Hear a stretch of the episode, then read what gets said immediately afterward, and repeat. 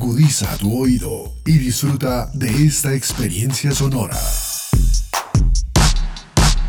Este es un podcast Unal Radio.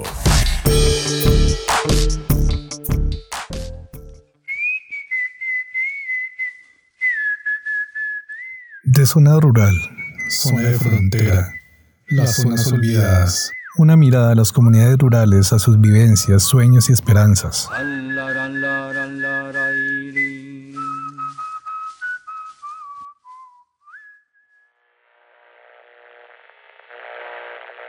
Colombia ha pasado de ser un país que concentraba a mediados del siglo anterior cerca de la mitad de la población en zonas rurales, a tener en la actualidad la cuarta parte. Sin embargo, durante el periodo comprendido entre 1985 y 2003, el crecimiento de la población se estimó en 11 millones de habitantes en zonas urbanas y un millón en zonas rurales. Ese acelerado proceso de urbanización del país a través de la migración de la población campesina hacia las ciudades se debe, entre otros factores, al ajuste que enfrentó el sector agropecuario en el contexto de la globalización, al aumento de la pobreza rural y a la intensificación del conflicto armado en estas regiones. Tomado del informe de la FAO UNESCO del capítulo Colombia para la educación rural de 2004. De acuerdo al mismo informe, de 100 estudiantes que inician su primaria en zonas rurales, 35 terminan ese ciclo básico, 16 de ellos se matriculan en secundaria y tan solo 7 jóvenes terminan su bachillerato completo. La precariedad e inequidad de la educación en zonas rurales, zonas de fronteras, zonas olvidadas, con respecto a las zonas urbanas es ingente. Y hablar de educación superior para estos jóvenes de las zonas rurales es hablar prácticamente de suerte y azar. Porque quien lo logra tuvo mucha fortuna de probabilidades a su lado. Es así que nace una iniciativa de parte de la comunidad de Mocoa Putumayo para luchar por una educación superior de calidad y pública para sus hijos, que no tengan la necesidad de desplazarse a las grandes ciudades para continuar con su educación universitaria y poder ampliar sus horizontes.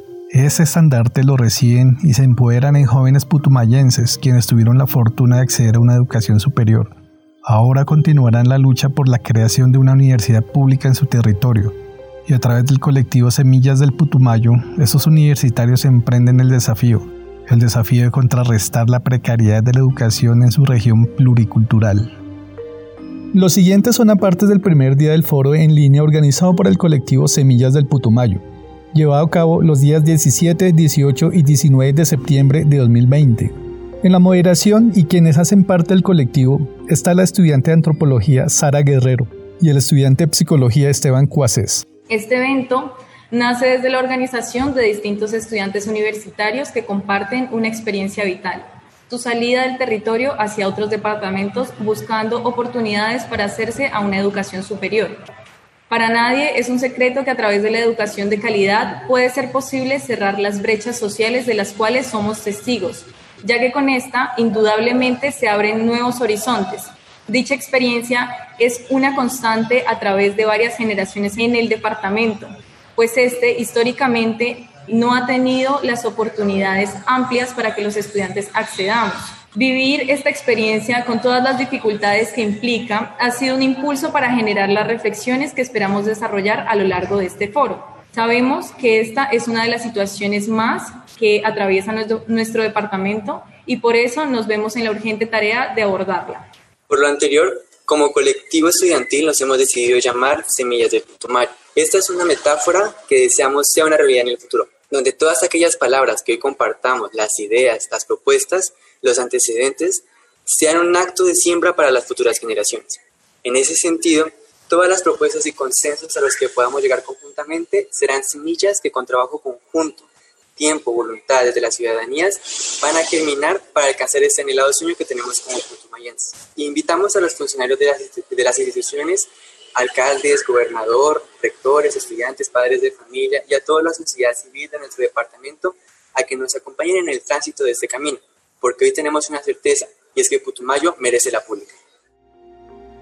Semillas del Putumayo se rodea de la experiencia de los actores que propenden por la educación de las zonas rurales del Putumayo, es el caso del profesor Luis Antonio Santa Cruz, quien le apuesta a los retos de la educación rural al reto de trabajar por un futuro mejor, adelantando proyectos que mejoran las perspectivas de educación superior de sus estudiantes, ejerciendo su labor en la inspección de policía El Tigre, en el municipio del Valle de Guamués, al sur del Putumayo, Eh, en primer lugar, manifestar mi agrado por invitarme a participar. El agrado tiene que ver con que sean los jóvenes que están organizando este tipo de actividades en el marco de, la virtualidad y, digamos que facilita un poco las cosas que nos sentemos a conversar de temas tan productivos, pero es bastante agradable que lo hagan ustedes como jóvenes, ¿sí? Porque eso garantiza el futuro y la continuidad de las propuestas. Yo los felicito, felicito al colectivo Semillas y a todas las personas que, tuvieron que, ver con esta iniciativa. Y bueno, quiero entrar en materia eh, hablando un poco de lo, que, de lo que somos y de lo que hacemos. Eh, yo llego al Tigre como docente en el año 2005. Eh, el Tigre es una inspección de policía del Valle del, del ¿no? Entonces llego ahí como docente e iniciamos un, un proceso educativo. Miren, aquí vamos a plantear dos situaciones. En primer lugar, si es difícil para lo urbano continuar el proceso educativo superior, imagínense en lo, en lo rural, ¿no? En lo rural es muy difícil. Tenemos dos situaciones. En primer lugar, no es solo con el estudiante que hay que hablar de procesos de educación superior, es también cambiar la mentalidad de su familia. Mire, para el año 2019, de los 30 estudiantes que salieron de 11 de la institución educativa rural El, el Tigre, solo cuatro tenían sus padres con algún nivel técnico o con algún nivel profesional. ¿sí? Los 26 restantes, ninguno de sus padres conocía algo de la universidad y lo digo con muchísimo respeto. Pero eso, eso, eso al sector educativo, al sistema educativo como tal, pone un reto desde lo rural. Y es que hay que cambiar no solo la mentalidad al joven proponiéndole otra expectativa de vida, sino también eh, a su familia, a sus padres que no saben de qué les están hablando. No, sabe, no, saben de qué les están hablando porque ellos nunca, nunca han asistido a la universidad y, y digamos, está bien, no tuvieron esa oportunidad. Entonces, pero ese reto se asume en el caso de acá desde dos entidades. Uno, la institución educativa como tal, en donde todos los docentes empezamos a inculcar esa posibilidad de cambio de historias de vida. Es que, es que quiero dar mi opinión en ese sentido. A mí me parece tan importante esto porque estamos hablando de cambiar historias de vida.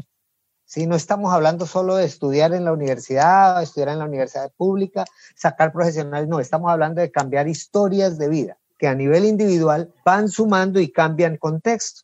¿sí? Ahora, esto no lo veremos tal vez nosotros, esto se demorará años, pero ya que ustedes, y reitero lo que dije al principio, ya que ustedes están iniciando este proceso, pues seguramente será continuo y, lo lograremos desde, desde, desde todos los, los aspectos.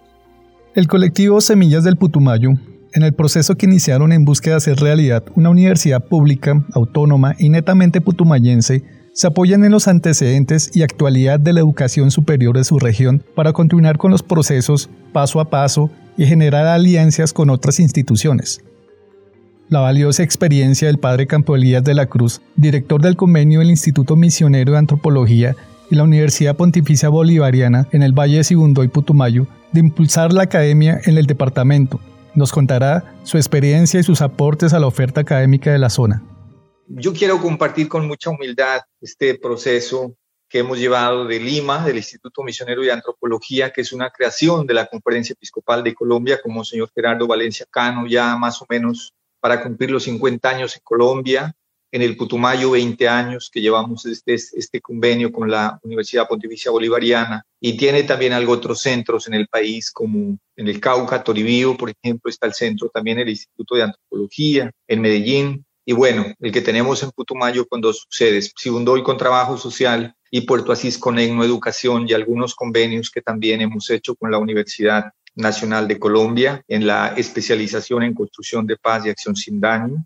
Y ahora un nuevo diplomado en cuestión de verdad, memoria y territorio con la Universidad Nacional también y un, un diplomado con la Universidad Javeriana también. No, yo quiero, quiero aprovechar al máximo estos minutos que ustedes nos permiten. Yo quiero partir de algo que me parece supremamente fundamental cuando se trata de que una universidad pueda aportarle elementos, yo diría, unas nuevas narrativas a los territorios. Y yo les tengo que decir que hay un antecedente remoto, que le llamo así, que nos motivó a la creación, a, pensar en un convenio aquí en el departamento del Putumayo. Desde luego la lectura un tanto prepotente, la lectura un poco occidental, un poco colonizadora del pensamiento, pues a veces como que desconoce un poco las epistemologías propias de los territorios. Esa deuda de ruralidad acumulada por años anacrónica, eso nos lleva a pensar lo que Germán Castro Caicedo había escrito aquí en el Putumayo hace muchos años, Colombia Amarga, y era la historia de los veintiocheros, que en Petróleo Company por ahí tenían un convenio de, de un mesecito por año. Eso era un lujo tener ese,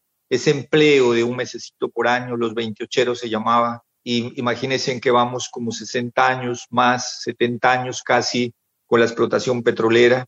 El genocidio que se dio acá en el departamento del Putumayo, uno de los más grandes del país, siempre ha pasado un poquito de agache. Esta explotación de las economías extractivas del caucho dejó un profundo dolor en el Putumayo. El monocultivo de la coca que empeora el problema que nos, que nos hace perder, como yo diría, esa posibilidad de visibilizar otras esquinas de construcción de país y nación. Y frente a ese panorama, la ausencia de la universidad pública. Eh, yo en esas circunstancias, con un grupo de compañeros, de amigos, eh, nos dimos la tarea como de, de entrar un poco a conciencia y saber que la mejor revolución que se puede hacer es la educación. Ningún país nos puede mostrar que con tanques y con armas se cambia un país. Corea, Taiwán, Singapur, fuerza de inteligencia. Yo creo que es muy importante cambiar un poco la lógica de la construcción de país y nación. Y entonces en el año 2000, que fue, ustedes recordarán, las nuevas generaciones ya lo conocen,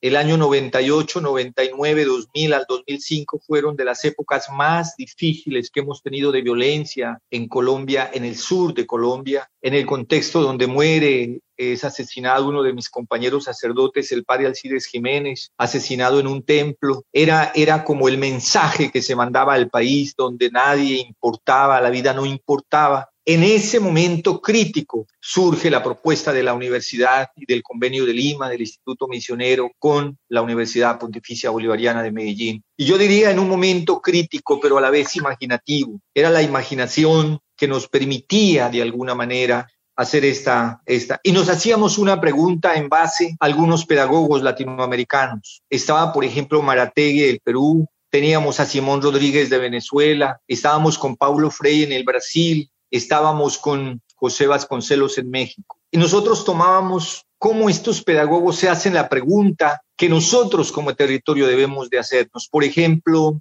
Vasconcelos decía algo muy importante. Yo me quiero imaginar a la niñez y a la juventud a 200 años. ¿Cómo me imagino los niños?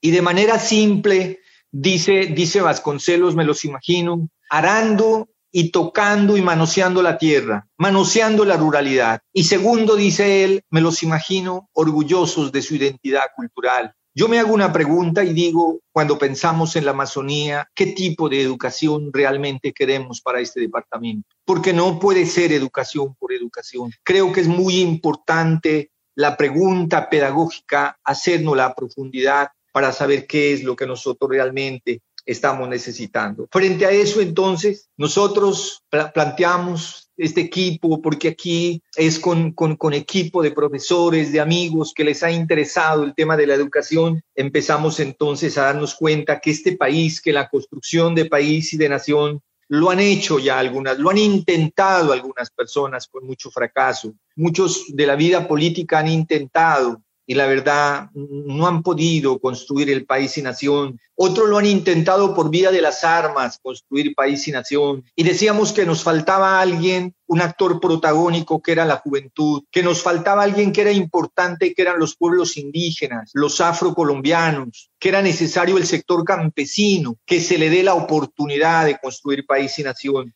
Y decíamos también en un segundo elemento, debemos de acercarnos al territorio con humildad, con mucha humildad para escuchar lo que, lo que esta universidad amazónica nos quiere decir, porque la universidad realmente es, por esencia, yo creo, una, una de los reservorios éticos más hermosos, más interculturales, más pluriculturales, más multiétnicos y multiversos que tiene el mundo. La labor emprendida por los jóvenes integrantes del colectivo Semillas del Putumayo es ardua, de caminos agrestes. Sin embargo, el proyecto es precisamente la semilla que germinará en las difíciles zonas rurales y sus campos urbanos.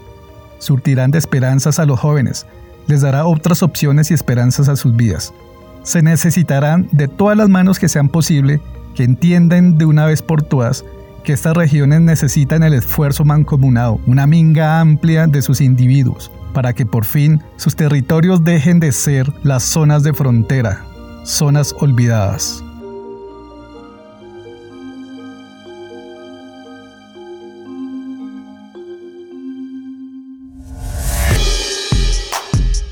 Las opiniones aquí expresadas son de entera responsabilidad de sus autores y solo comprometen a los realizadores de este podcast. No representan necesariamente el pensamiento de la UN Radio ni la posición oficial de la universidad. Este y otros podcasts en nuestro sitio web podcastunradio.unal.edu.co.